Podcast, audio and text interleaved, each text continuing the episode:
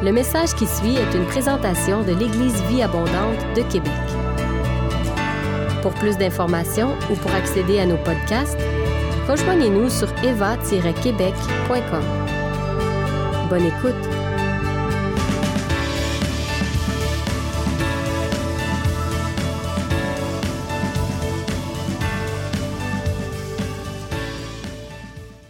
Le titre de mon message ce matin, c'est Amenez vos serpents dans les airs. Amenez vos serpents dans les airs.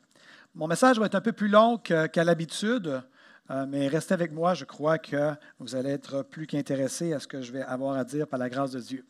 Vous savez, dans Exode 17, versets 1 à 13, on retrouve Moïse avec le peuple d'Israël dans le désert.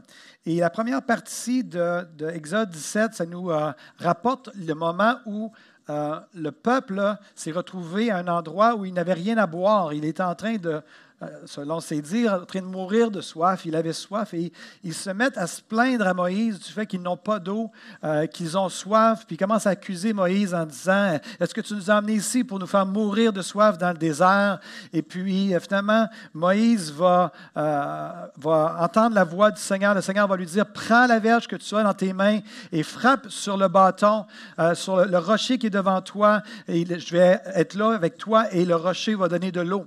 Et c'est exactement ce qui a pris place dans le passage au début de Exode 17. Moïse a frappé le rocher, le rocher a donné de l'eau, et puis par la suite, il a, euh, donc, il a donné de l'eau, puis par la suite, il est arrivé un autre événement. On va partir, on va lire à partir de là, à partir de euh, Exode 17, verset 8 euh, et le suivant. Donc, je ne sais pas si vous me voyez présentement ou si vous voyez juste l'aigle, mais moi, sur les écrans, je vois juste l'aigle depuis tantôt. OK. Fait que ça, c'est autre chose. OK, d'accord. Vous me voyez? Salut tout le monde. Moi, je ne me vois pas, mais c'est correct. Amalek 24, euh, Amalek vaincu. Donc, à partir du verset 8, c'est l'histoire de la victoire sur Amalek. Amalek vint combattre Israël à Riphidim. Alors Moïse dit à Josué Choisis-nous des hommes, sors et combat Amalek. Demain, je me tiendrai sur le sommet de la colline, la verge de Dieu dans ma main. Josué fit ce que lui avait dit Moïse pour combattre Amalek, et Moïse, Aaron et Hur montèrent au sommet de la colline. Lorsque Moïse élevait sa main, évidemment, ça fait référence ici à la verge, lorsqu'il élevait sa main avec la verge, Israël était le plus fort pendant le combat, et lorsqu'il baissait sa main, Amalek était le plus fort. Les mains de Moïse étant fatiguées, ils prirent, c'est-à-dire Aaron et Hur, prirent une pierre qu'ils placèrent sous Moïse et il s'assit dessus. Aaron et Moïse, Aaron et Hur, pardon, soutenaient ses mains l'un d'un côté et l'autre de l'autre, et ses mains restèrent fermes jusqu'au coucher du soleil. Et Josué vainquit Amalek et son peuple au tranchant de l'épée. Donc c'est intéressant ici de pouvoir constater que Moïse savait que la verge qu'il avait entre ses mains était importante dans le combat qui se présentait à eux. En fait, il y avait toute une histoire avec cette verge et Moïse. Ça dit que, on voit dans Exode 4, quelques chapitres plus tôt, que euh, lorsque Dieu va demander à Moïse, qu'est-ce que tu as dans ta main? On a souvent déjà entendu des prédications sur ce passage-là. Qu'est-ce que tu as dans ta main? Et Moïse a répondu, j'ai une verge. Et un peu plus tard, Dieu va dire, prends dans ta main cette verge que tu as, avec laquelle tu feras les signes. Et Moïse avait vu donc cette fameuse verge-là, par la suite, il l'avait vu engloutir les verges des magiciens égyptiens. Je ne sais pas si vous vous rappelez de cette histoire-là. Donc, la verge qu'il tenait dans ses mains, à l'intérieur de la verge, il y avait des verges qui avaient été englouties. La puissance de l'ennemi avait été engloutie dans cette verge-là. Un peu plus tard, Aaron, euh, avec Moïse aussi, ils vont, prendre cette même verge-là pour les dix plaies qui ont frappé l'Égypte. Ça a commencé toujours avec cette verge dans la main, soit de Moïse ou d'Aaron. Et Moïse a vu aussi la mer s'ouvrir et la mer se refermer en raison de la verge. Et Moïse avait vu, comme on vient de le voir, un rocher donner de l'eau en raison de la verge. Et c'est comme si Moïse a commencé à comprendre la dynamique qu'il avait entre ses mains de par sa communion avec l'Éternel et de cette verge que lui-même avait mis dans sa main, que des choses extraordinaires peuvent prendre place. il y a comme eu un shift, et dans le texte ici, c'est la première fois qu'on voit Moïse qui, ça ne dit pas que Dieu dit les choses, mais Moïse dit à Josué, choisis-nous des hommes, sors et combat Amalek. Demain, je me tiendrai sur le sommet de la colline, la verge de Dieu dans ma main. Quelque chose s'est passé dans le cœur de Moïse. Il a compris que Dieu était vraiment avec lui. Pas qu'il était une fois de temps en temps avec lui, mais qu'il était toujours avec lui, qu'il avait sa faveur et il avait la verge avec laquelle il avait vécu miracle après miracle, euh, événement incroyable après événement incroyable. Et lorsque ça dit que Moïse élevait sa main avec la verge, Israël était le plus fort les mains de Moïse, quand il était fatigué, on a même cru bon de pouvoir soutenir ses mains afin que la verge reste dans les airs et que la victoire puisse prendre place. Et c'est ce qui a pris place. J'aimerais vous soumettre ce matin, mes frères et mes sœurs, que la verge de Moïse était une arme redoutable. Mais nous avons, nous aussi, une arme entre nos mains qui a prouvé sa valeur et son efficacité depuis des siècles, qui a acquis des victoires et des victoires, qui a ouvert des portes, qui a fermé des portes, qui a changé des situations, qui a changé des pays, qui a changé, qui a, amorcé des révolutions. Nous avons aussi une arme bien plus puissante que je, pourrais dire que la verge que Moïse avait entre ses mains. Et on va en parler dans quelques instants. Je vais revenir à cette arme-là. Mais permettez-moi, avant de vous parler de l'arme en question, juste de, de prendre le temps de vous parler cœur à cœur ce matin. Premièrement, j'aimerais vous dire que je vous aime vraiment. Et c'est un, vraiment un privilège et un honneur que de pouvoir vous servir, mes frères et mes sœurs. Même si on ne vous voit pas nécessairement euh, beaucoup de ce temps-ci à cause de la pandémie, j'aimerais vous dire que je vous aime.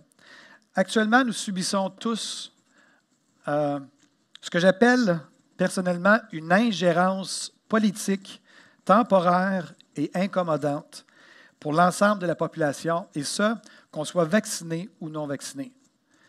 Donc, pour moi, on subit ensemble, à mes yeux, on, subit une ingérence politique temporaire. j'ai fait une recherche du mot ingérence. Et vous savez, ce genre de définition là, qui, que tu vas chercher pour avoir l'exactitude du mot, du sens du mot, puis tu arrives à une définition vraiment plate. Hein. J'ai fait une recherche du mot ingérence et je suis arrivé action de s'ingérer dans les affaires d'autrui. Et euh, j'ai dû faire une autre recherche. Ça veut dire quoi s'ingérer? Et ça veut dire d'intervenir sans invitation.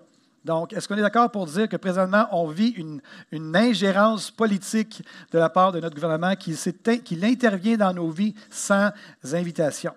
Et le mot temporaire, bien entendu, fait référence au fait que c'est pour un temps seulement et incommodante, ça veut dire que c'est vraiment dérangeant pour nos vies euh, personnelles. Donc, on vit présentement une ingérence politique temporaire euh, et incommodante.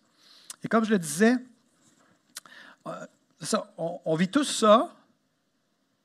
On vit tous l'ingérence en tant que famille spirituelle, mais on doit l'admettre, les non-vaccinés sont de loin les plus lésés par cette ingérence politique en raison de l'imposition du passeport vaccinal. Depuis des mois maintenant, les non-vaccinés sont souvent victimes de critiques, de blâmes, de rejets, d'incompréhension. On leur a même retiré une partie de leur liberté afin de, selon les dires de notre gouvernement, protéger la liberté de l'ensemble de la population qui a accepté de se faire vacciner. Mon point, c'est que les non-vaccinés ne l'ont vraiment pas eu facile durant cette pandémie. Mais malgré tout, n'oublions pas que ce n'est pas facile pour personne actuellement, autant les vaccinés que les non-vaccinés.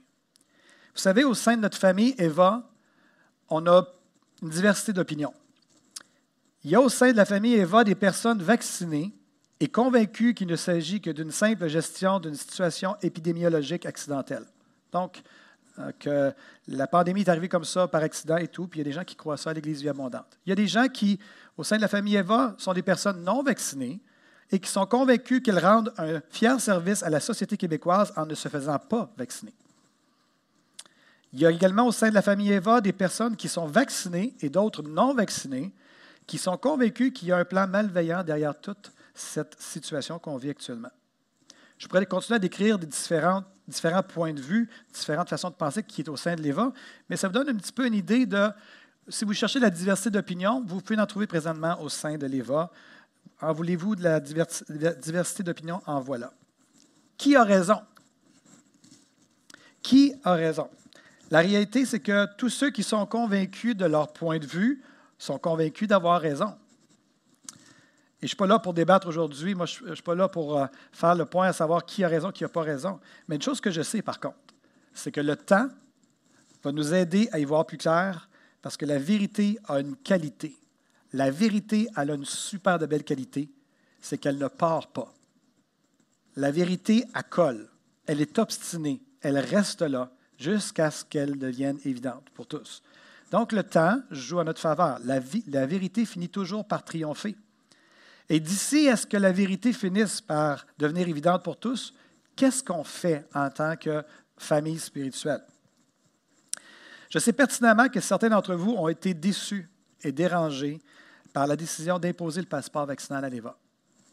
Plusieurs personnes nous ont contactés et savez-vous quoi?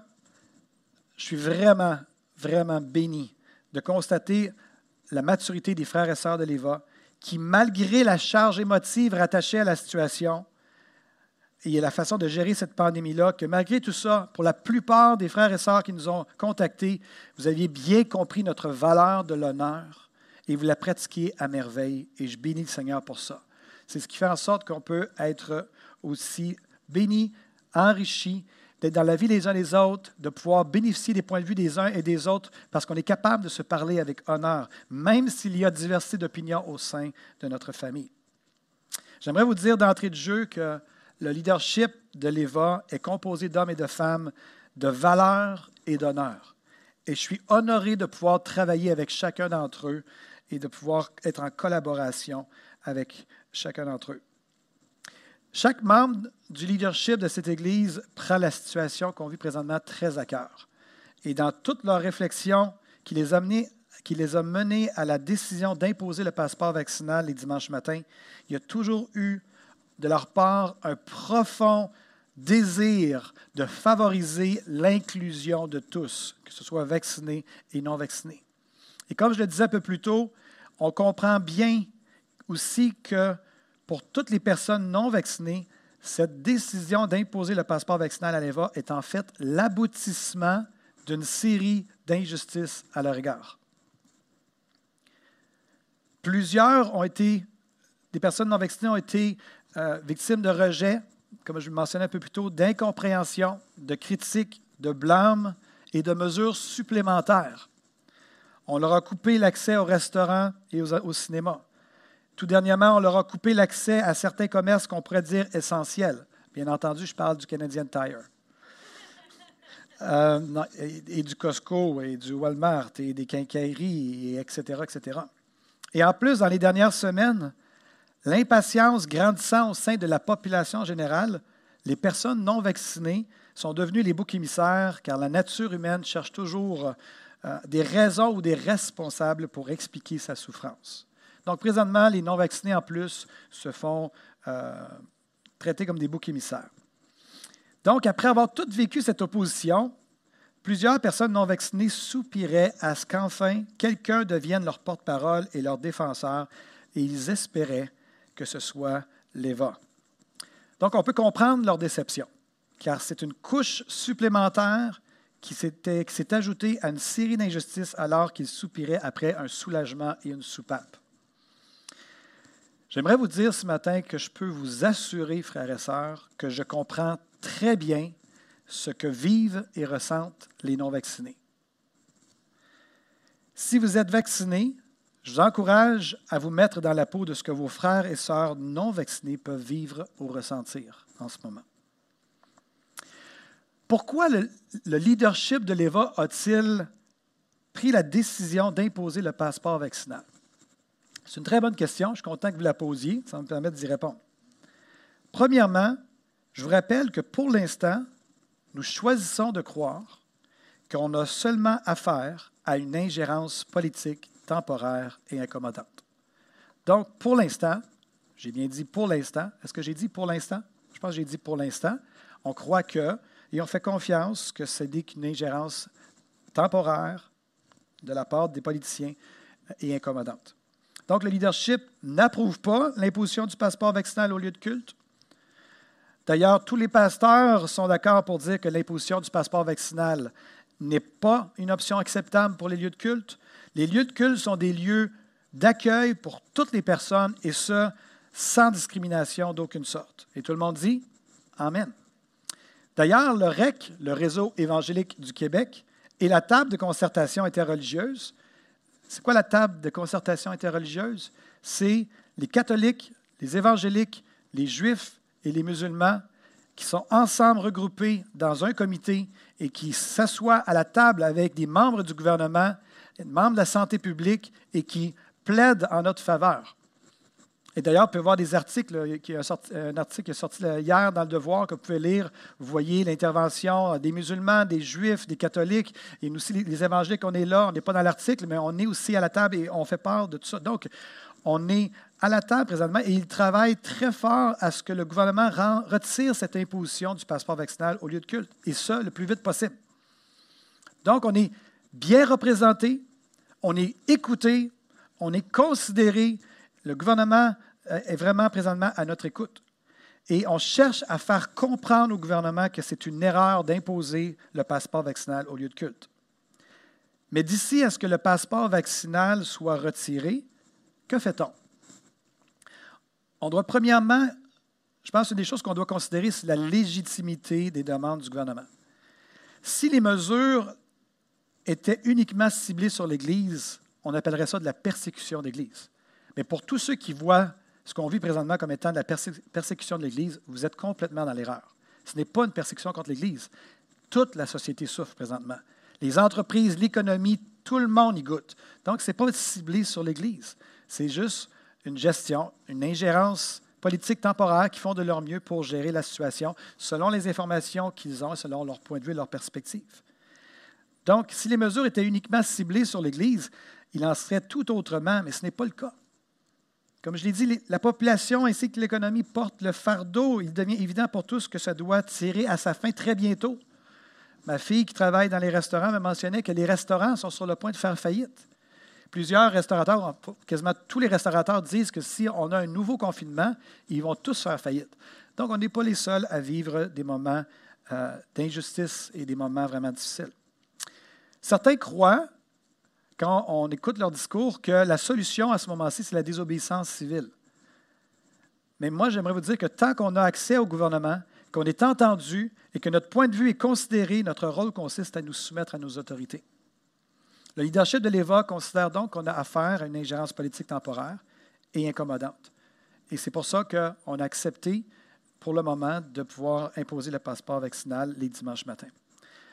Deuxième raison, c'est que c'est bien de se rappeler que l'EVA est un locataire à l'école Eastern Quebec Learning Center.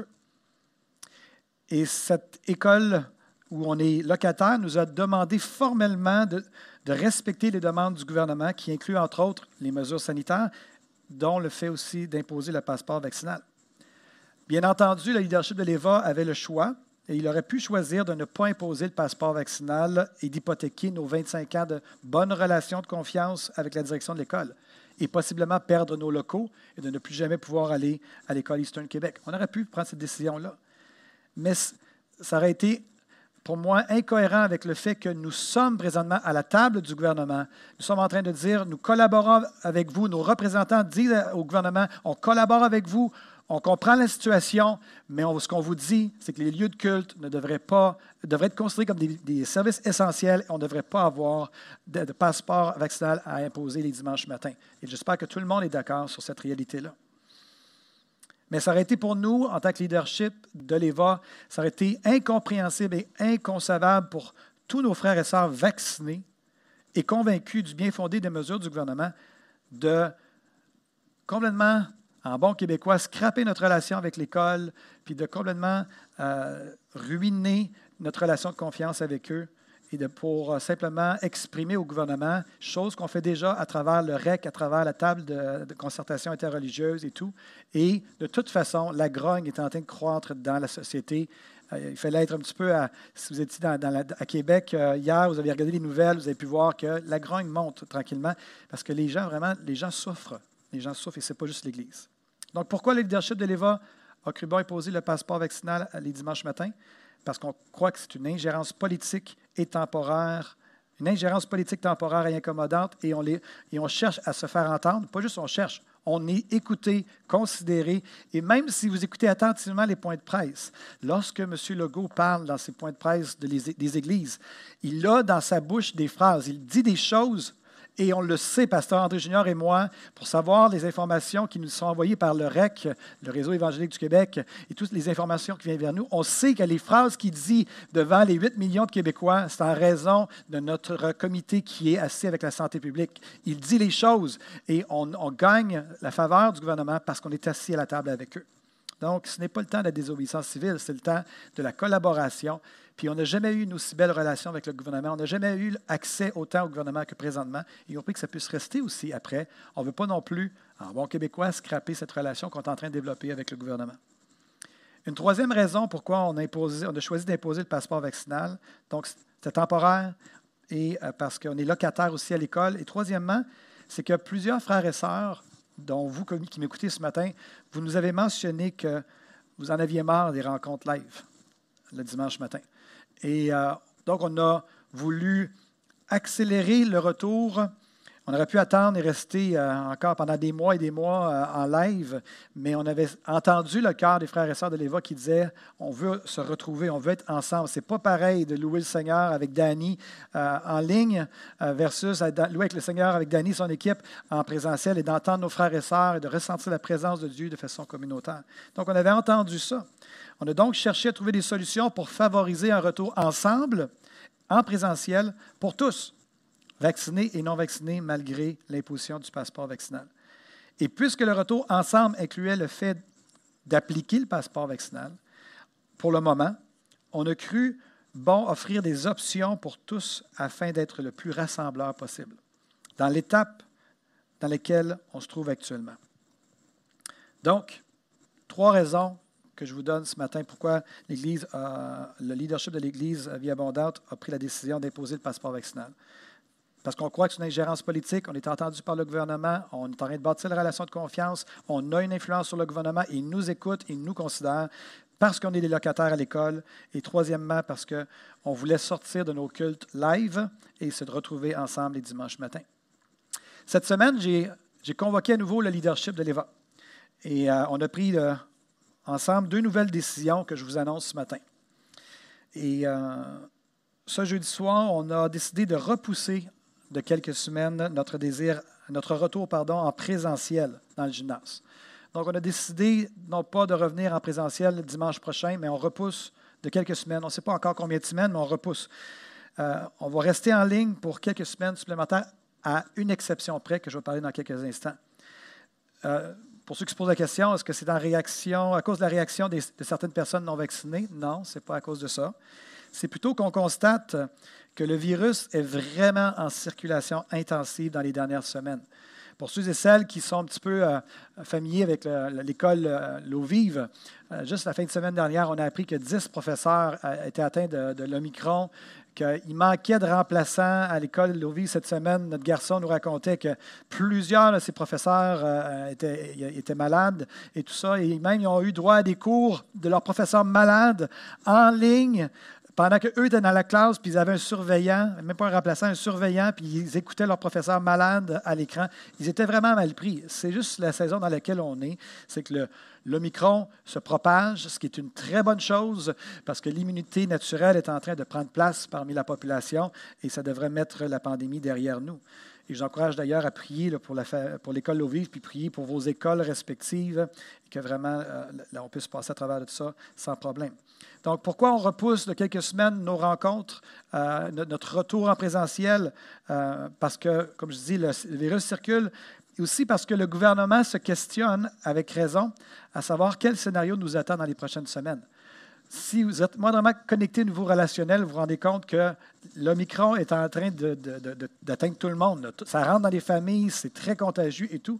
Puis le gouvernement se pose la question, quelle courbe nous attend? Est-ce qu'on est en train vraiment de, s'en aller que ça va diminuer et ça va être terminé, ou est-ce qu'on va repartir dans une autre, euh, vraiment une autre vague, mais une vague évidemment beaucoup moins importante qu'avec le variant Delta?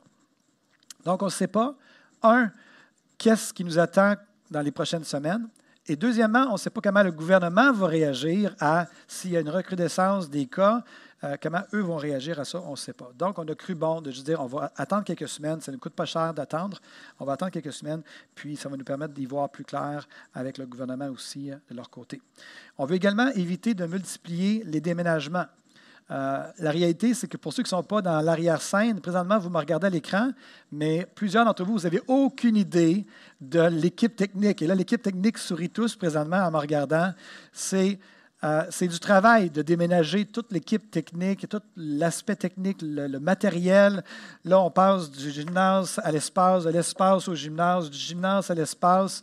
Et on voulait éviter de devoir euh, de déménager aujourd'hui pour après ça, dans deux semaines, que le gouvernement change d'idée, puis qu'on revienne dans deux, trois semaines ici, on a dit on va prendre quelques semaines pour s'assurer que quand on va déménager, ça va vraiment être pour de bon. Et tout le monde dit, tous les techniciens ici ont dit Amen, c'est bon, hein? On veut aussi, euh, une autre raison pourquoi on veut repousser de quelques semaines, c'est compte tenu de la propagation du virus, on veut protéger nos bénévoles de Génération Canaan et de la pouponnière. Parce que pour la première fois depuis deux ans de pandémie, euh, on a vraiment, c'est la première fois que les enfants sont des vecteurs de transmission. Ils n'étaient pas des vecteurs de transmission jusqu'à l'Omicron. Donc, avant ça, l'endroit le plus sécuritaire pour travailler, c'était avec les enfants. C'était comme des gens qui avaient, y avaient le virus, mais ils ne le propageaient pas autour d'eux. Euh, donc, euh, mais aujourd'hui, ce n'est pas le cas avec l'Omicron. Et là, ça passe vraiment, les enfants l'ont, le transmettent aux enseignants, etc. Donc, c'est une nouvelle dynamique. Donc, on voulait protéger nos bénévoles.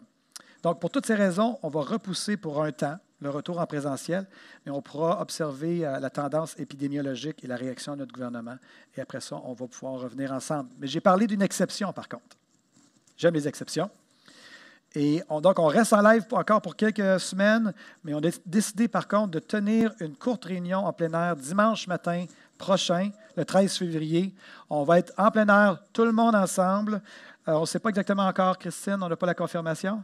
Non, l'endroit est à confirmer. Euh, le centre Vidéotron ne nous a pas encore donné de réponse. Euh, non, c'est une blague. Pour l'occasion, dimanche prochain, on va avoir un court temps de louange, une courte intervention, plein de communions fraternelles, des boissons chaudes. Et on va évidemment respecter la distanciation sociale, mais il ne sera pas question d'imposition de passeport vaccinal. Et tout le monde dit Amen. On vous encourage donc fortement à venir tout le monde, la famille, on vous invite, on vous convoque la semaine prochaine. On va vous, informer par Facebook et par la lettre de nouvelles, à savoir les détails, à quelle heure, à quel endroit et tout. On vous tient au courant par rapport à tout ça. Donc, j'espère vous voir la semaine prochaine. Et ça va être en même temps pour nous une déclaration d'unité, de venir ensemble dimanche prochain, de dire, à quelque part, là, pour nous, ça nous importe peu, le, statut vaccinal. On veut être une famille, on est une famille, on veut être ensemble. C'est une déclaration d'unité, c'est un pied de nez à l'ennemi. Je vais en parler dans quelques instants. L'ennemi cherche à diviser présentement, mais nous refusons de, céder à cette euh, incitation-là de l'ennemi. On veut faire un pied, de, un pied de nez à l'ennemi, on veut faire une déclaration d'unité dimanche prochain. Comme je le mentionnais dans mon communiqué euh, de la semaine dernière que vous avez reçu à 11h30 dimanche matin dernier, toute bonne chose a une fin, dit l'expression, mais on, choisit de croire que toute mauvaise chose a une fin également, et on a hâte que ça prenne fin. Donc, pour ce segment-là, je veux juste vous dire encore une fois, frères et sœurs, que je vous aime. Euh, on fait pour le mieux. Les membres du leadership de l'EVA vous aiment également. Sachez que c'est drôlement intéressant d'être assis autour de la table du leadership de l'EVA. Et euh, André Junior nous faisait remarquer euh, jeudi soir qu'on on vivait d'une manière un peu plus euh, comment je peux dire, peu moins complexe, la réalité du gouvernement. On est à quelque part, le leadership de l'Éva, une forme de gouvernement, mais le nombre de variables à considérer est beaucoup moindre que le gouvernement. Des fois, j'ai compassion de M. Legault, de M. Dubé et de M. Boileau en me disant ça ne doit pas toujours être facile de prendre des décisions. Donc, permettez-moi maintenant de transiter vers une partie plus spirituelle. Frères et sœurs, on est frères et sœurs. On est la famille du Seigneur. On a été adopté dans sa famille. On est né du même sang. On a été baptisé dans le même esprit. Nous avons le même Saint-Esprit. Nous sommes l'Église. Nous sommes l'Ecclésia. Une sœur de, de l'équipe prophétique disait il y a quelques mois, elle nous parlait de l'importance d'être unis en esprit dans nos attitudes intérieures afin que le monde voie que notre évangélisation soit vraiment efficace. La situation actuelle cherche à semer la division, cherche à diviser la population en deux camps. Et je crois qu'on le sent de plus en plus, comme disait un membre de l'équipe de leadership jeudi soir, c'est comme si on sent que ça s'étire. Et le but, ce n'est pas d'expliquer pourquoi, mais on sent qu'il y a une tension présentement, qu'il y a deux camps au sein de la population. Mais il ne faut pas qu'il en soit ici au sein de la famille de l'Église de Jésus-Christ. L'unité est d'abord et avant tout une unité d'esprit et une attitude de cœur. Jean 15, versets 12 à 14 et 17, qu'on va mettre à l'écran, dit C'est ici mon commandement, c'est Jésus qui nous parle. Aimez-vous les uns les autres comme je vous ai aimé.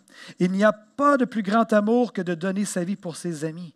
Vous êtes mes amis, dit Jésus, si vous faites ce que je vous commande. Ce que je vous commande, c'est de vous aimer les uns les autres.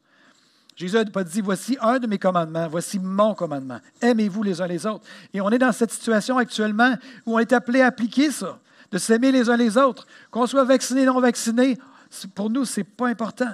Jésus a dit, tu aimeras ton prochain comme toi-même.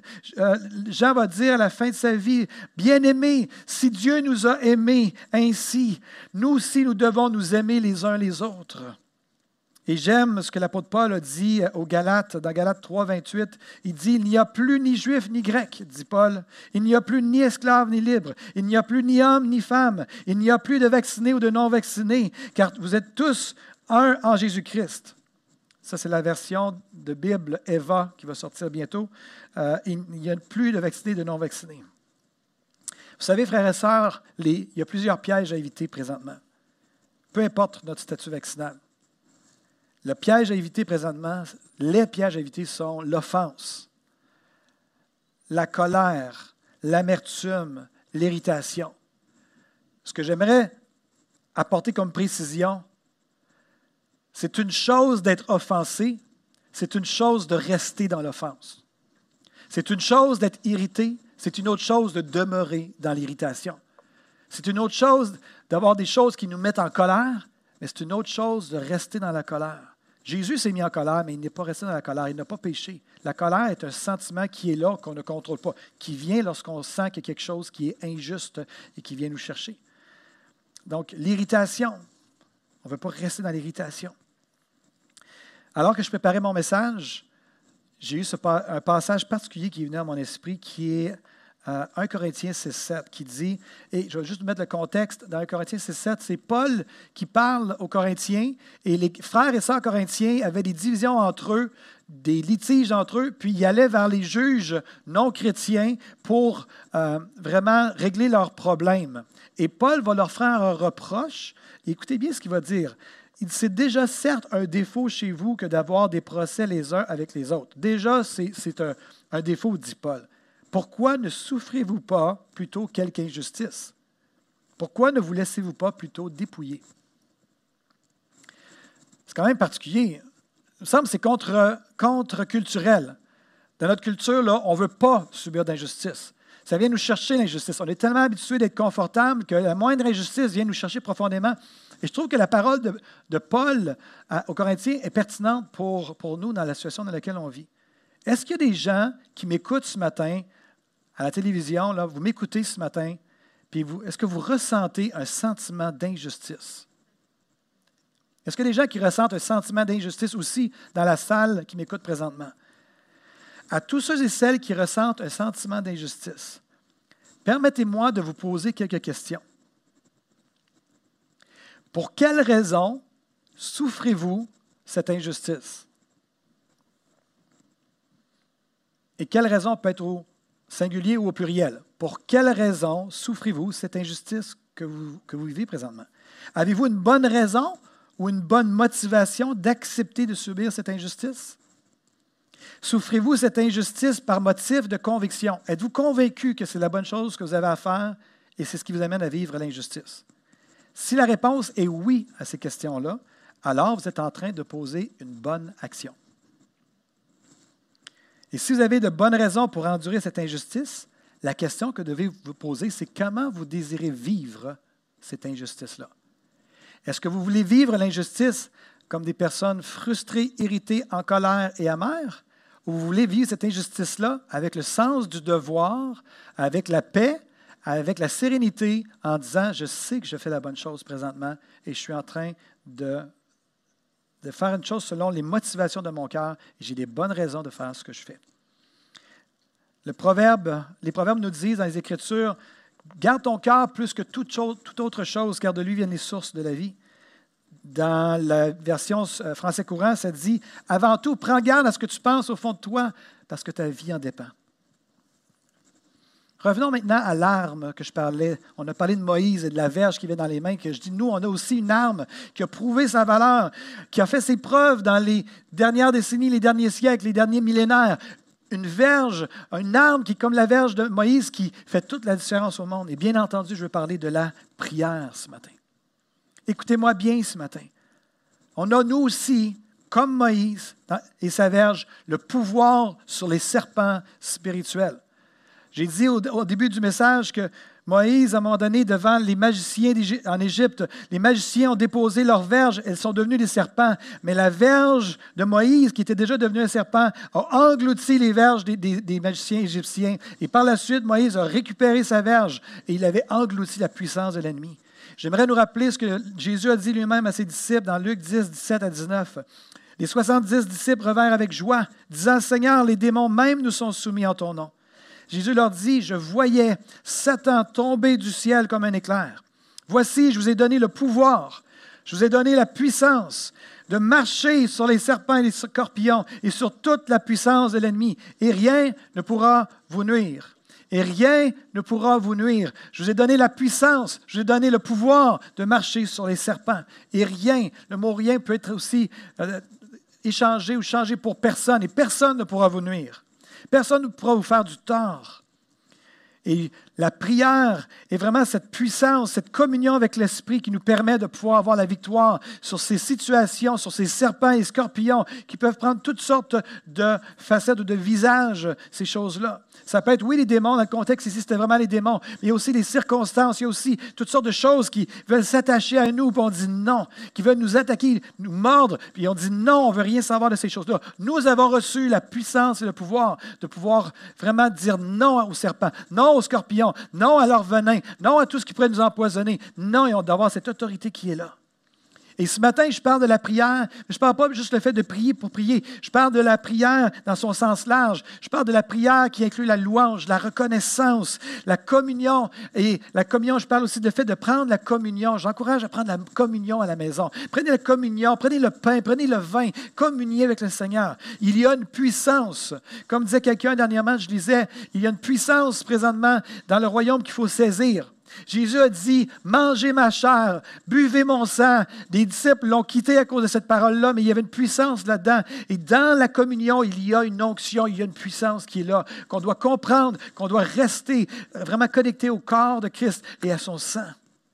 Le titre de mon message, je le répète, c'est Amenez vos serpents dans les airs. Je ne sais pas si vous avez déjà vu un serpent ou en fait un aigle attaquer un serpent venimeux. On va le mettre à l'écran une image, vous allez voir un petit peu de, quoi ça a l'air, mais l'aigle sait très bien que le serpent est un animal très dangereux lorsqu'il attaque, lorsqu'il cherche à l'attaquer sur le sol. Toutefois, si l'aigle réussit à amener le serpent dans les airs, ce dernier devient beaucoup plus vulnérable, car il n'a pas ce qu'il faut pour retrouver son équilibre, pour pouvoir attaquer l'aigle. C'est pourquoi l'aigle cherche la plupart du temps à amener le serpent dans le domaine où il domine, dans les airs. Il l'amène dans les airs, puis à ce moment-là, le serpent n'a plus ce qu'il faut. Il est instable, il n'est pas capable d'attaquer. Mais à ce moment-là, l'aigle s'occupe de lui et il s'occupe de son cas.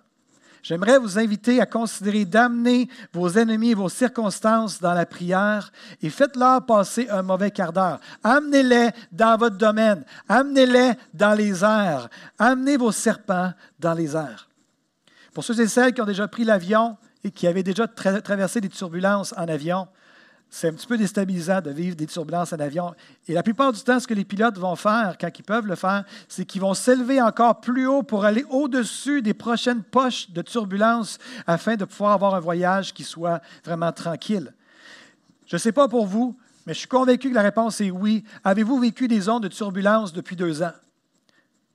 Je n'ai pas de réaction ici, mais je suis convaincu que j'en ai à la maison. Avez-vous vécu des zones de turbulence?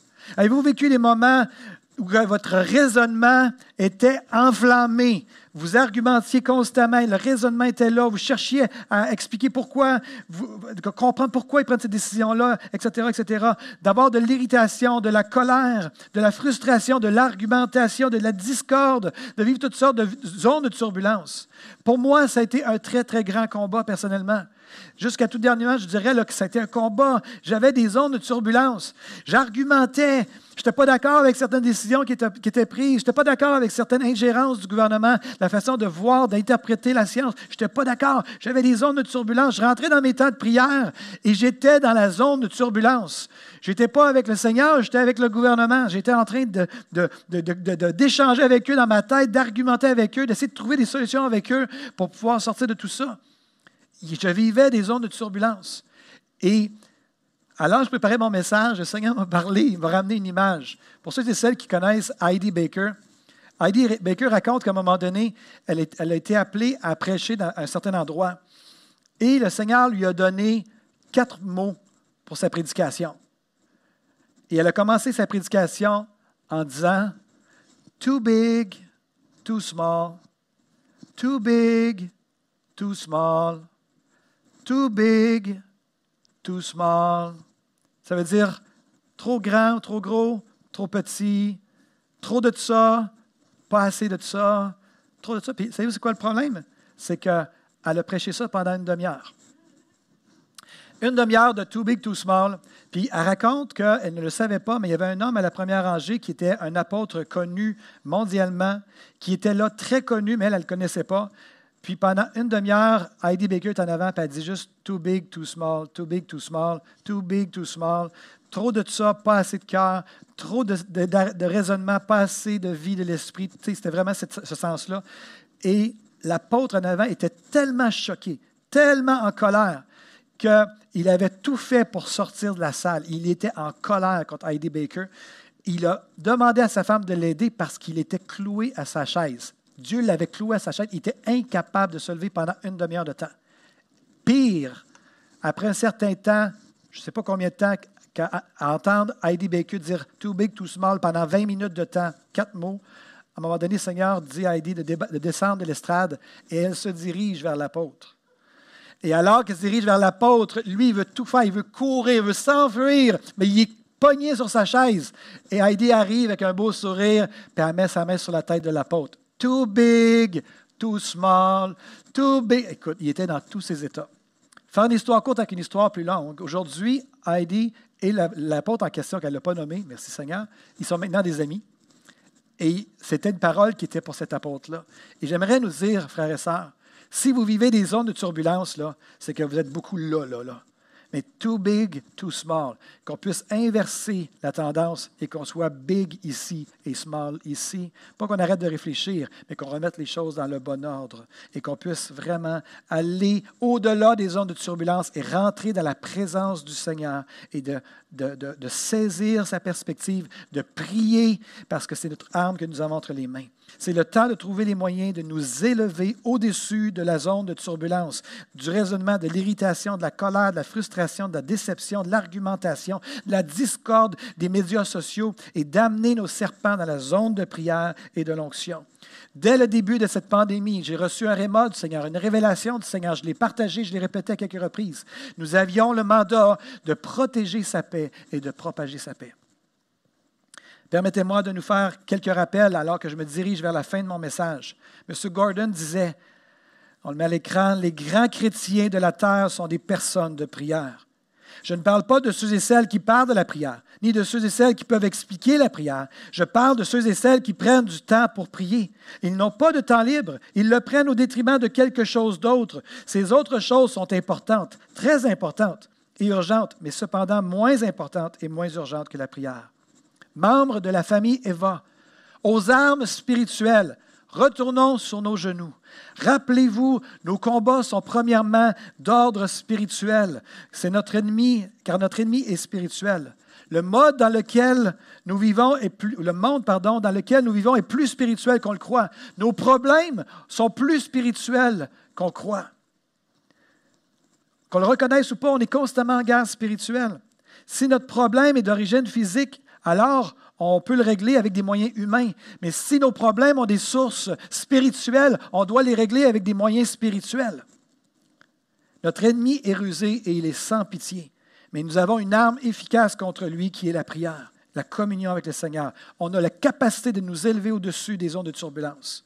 Les chrétiens qui prient vraiment et qui sont en communion avec le Seigneur, ce sont les chrétiens qui font plier les situations de source démoniaque. C'est une erreur de tenter de régler des problèmes spirituels seulement avec le raisonnement, alors qu'on a les, armes, les armes spirituelles pour attaquer le problème à sa source.